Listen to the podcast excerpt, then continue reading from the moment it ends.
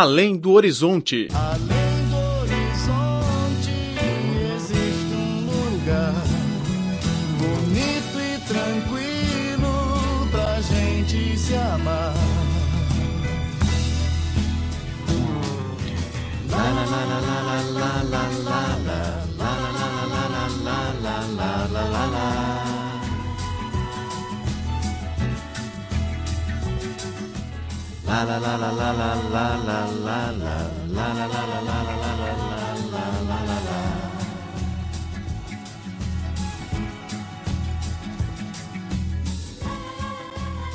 Olá, caro ouvinte, bem-vindo a mais uma edição do Além do Horizonte. Sou Laura Lee.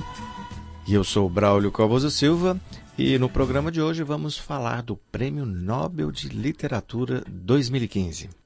O Prêmio Nobel de Literatura foi divulgado no dia 8 de outubro em Estocolmo, capital da Suécia.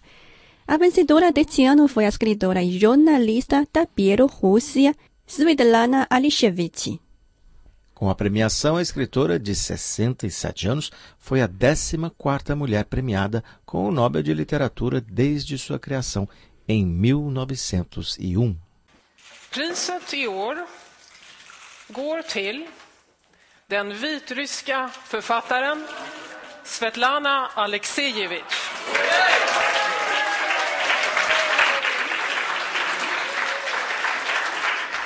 A secretária permanente da Academia Sueca, Sara Danius, anunciou o nome de Alishevich.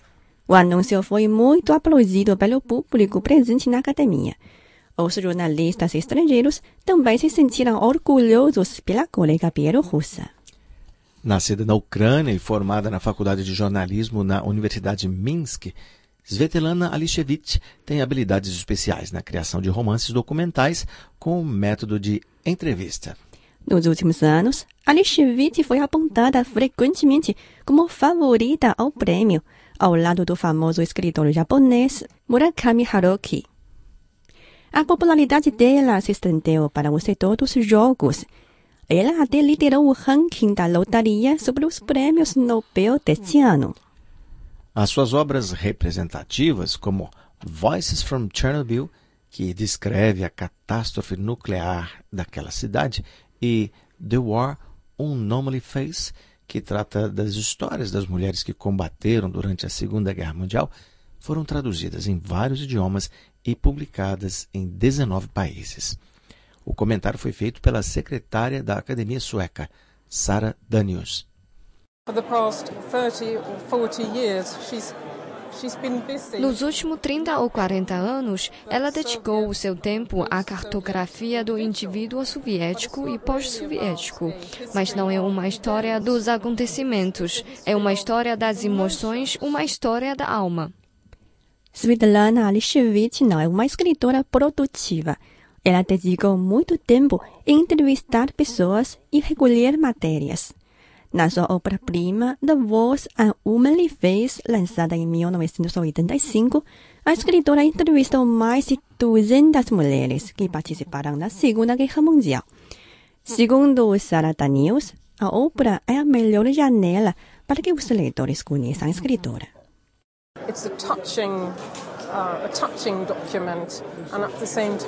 É uma obra documental muito comovente. Ela permite que você entre no mundo das pessoas comuns e a mais daqui a poucos anos, com o falecimento sucessivo destas testemunhas, jamais poderemos conhecer estas histórias. Além de ser a 14ª mulher coroada pelo Nobel de Literatura, Svetlana Alishevich está entre os poucos que conquistaram o prêmio com romances documentais.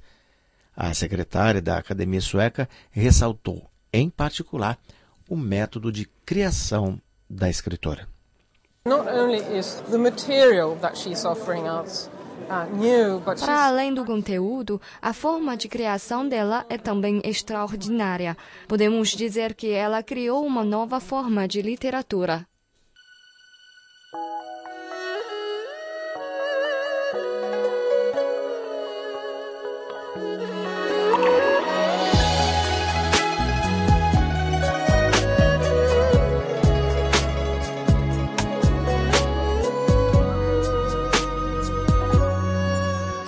三月雨纷纷，四月绣花针。羽毛扇摇着千军阵，锦缎裁几寸。看铁马踏冰河，似线风韶华红尘千丈头。山水一程，风雪再一程。红烛正，五月花叶深，六月杏花村。红酥手，青丝万千根，姻缘多一分。等残阳照孤影，牡丹染铜樽，满城牧笛声。一人一梦望君踏归程，君可见刺绣每一针，有人为你疼；君可见牡丹开一生，有人为你等。江河入海奔，万物为谁春？明月照不尽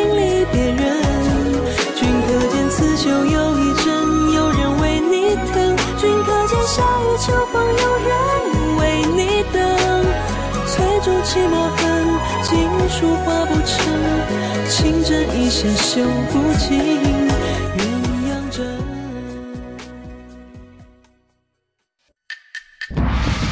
Cinemania, a paixão da China pela sétima arte.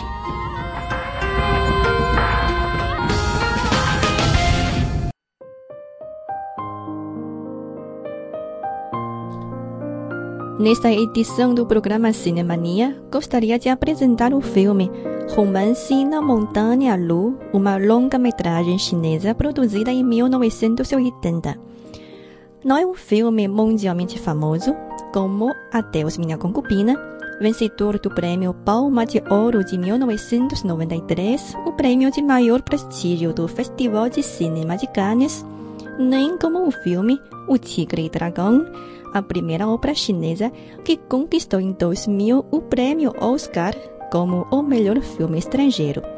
Porém, para o palco cinematográfico chinês, o filme Romance na Montanha Lu bateu vários recordes, entre eles o primeiro filme que descreve a história de amor após o fim da Revolução Cultural e o primeiro filme que exibe cenas de beijos. Os 43 vestuários usados pela atriz protagonista foram também tema de conversa na década de 80. Confira o filme. Um carro circula nas rodovias curvas da Montanha Lu. Dentro da viatura está sentada uma mulher. O bonito rosto dela está nublado pela tristeza. Ela chama-se Zhou Yun e veio ao local para buscar uma história perdida.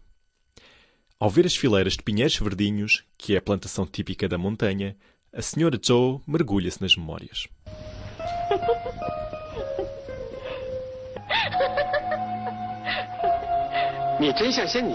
Você parece realmente uma fada. Que ao lado de um Confúcio amável. A senhora Zhou mora no mesmo hotel, onde está hospedada há cinco anos. As decorações iguais deixaram-lhe tocada. Ela suspira profundamente.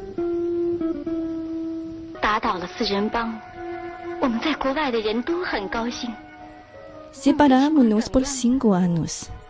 A derrota do bando dos quatro agrada a todos nós chineses no estrangeiro. O que se passa com você? Nem o senhor Zhao conhece o seu paradeiro. Como é que eu posso ir ter contigo? Há um regresso no tempo até cinco anos atrás. Após o estabelecimento das relações diplomáticas entre a China e os Estados Unidos na década de 70 do século passado, Zhou Yun, filha de um general reformado do partido Kuomintang, que mora nos Estados Unidos, viaja pela primeira vez à China. Em frente à Academia Pai Ludong, há uma escola de antiguidade chinesa e um dos cartões postais da montanha Lu Ela avista ao longe um homem que está lendo em cima de uma rocha. Num outro dia, a senhora Zhou descobre que o jovem está praticando inglês na floresta. Ela se esconde por trás de um pinheiro e corrige o sotaque do jovem. I love the morning of my motherland. I love my 我爱祖国， I love 我爱祖国的早晨。 of my motherland. No, I love my motherland. I love the morning of my motherland. O jovem Kang Hua sonha frequentar a Faculdade de Arquitetura da Universidade de Tsinghua. Porém, durante o período da Revolução Cultural, ela não tem o status de se inscrever no exame nacional, porque o pai dele está sendo submetido à investigação política. Os dois jovens se conhecem e combinam para visitar em conjunto as paisagens pitorescas da montanha.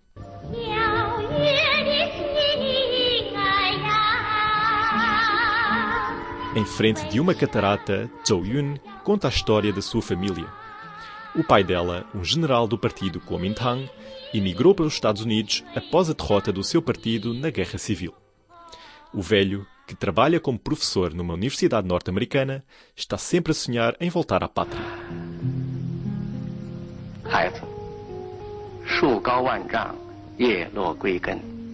Minha filha, as folhas das árvores com milhares de metros de altura caem sempre na raiz. Isso é a tradição da nossa nação chinesa, sobretudo para as velhas como eu. A notícia da assinatura do comunicado conjunto entre a China e os Estados Unidos anima a família e possibilita a visita de Zhou Yun à China. Um dia, os dois combinam em ver o nascer do sol da montanha Lu. A imagem do sol vermelho solto das nuvens espessas deixa-os emocionados. E sem conseguirem controlar, gritam. I love my motherland. I love the morning my motherland.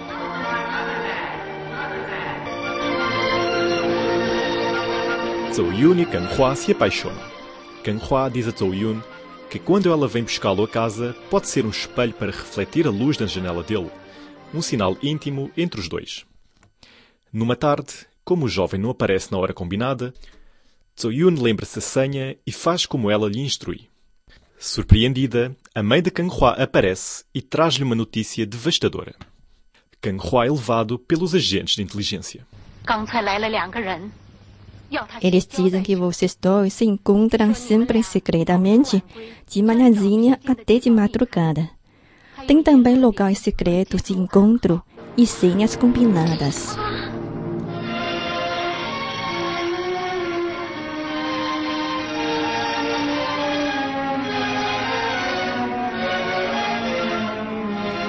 Desesperadamente, Zhou Yun partiu para os Estados Unidos.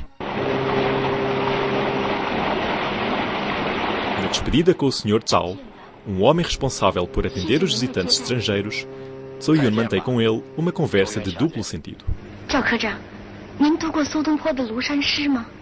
O Sr. Zhao já conheceu os versos de Su Dongpo que dizem é difícil conhecer o verdadeiro rosto da montanha Lu. As 雨 nuvens aqui são bastante espessas. Espero que as nuvens temporárias não prejudiquem a sua expressão sobre a montanha. A cena volta ao início do filme. Depois do fim da Revolução Cultural, Kang Hua, já professor da Universidade de Tsinghua, vem à Montanha Lu para participar num simpósio sobre arquitetura. Logo que chega, ele é informado de que Zhou Yun também está no local por alguns dias. Não conseguindo controlar a emoção, Kang Hua corre para o lago, o último local onde os dois combinaram ir nadar, e que ele não conseguiu aparecer há cinco anos atrás. Do outro lado do lago, Zhou Yun reconhece o homem da sua vida. Os dois saltam para a água. No centro do lago, eles se abraçam fortemente. Kang Hua fala com o pai sobre a decisão de se casar com Zhou Yun. No entanto, ao ver a foto da família Zhou, o velho, um funcionário do Partido Comunista da China, descobre que o pai da moça é exatamente o seu rival durante a Guerra Civil. Mais uma vez, Tsoyun tem que se separar de Kang Hua. Antes da partida, ele escreve uma carta de despedida. Vou-me embora. Não te odeio. Eu estou engolindo o fruto amargo plantado pelo meu pai. Talvez seja uma despedida para sempre. Mas lembra-te no outro lado do Pacífico, há sempre um coração que te ama. O filme encerra com um desfecho feliz. O pai de Kang Hua supera os ódios passados. As duas famílias se juntam e posam para uma foto na Montanha Lu.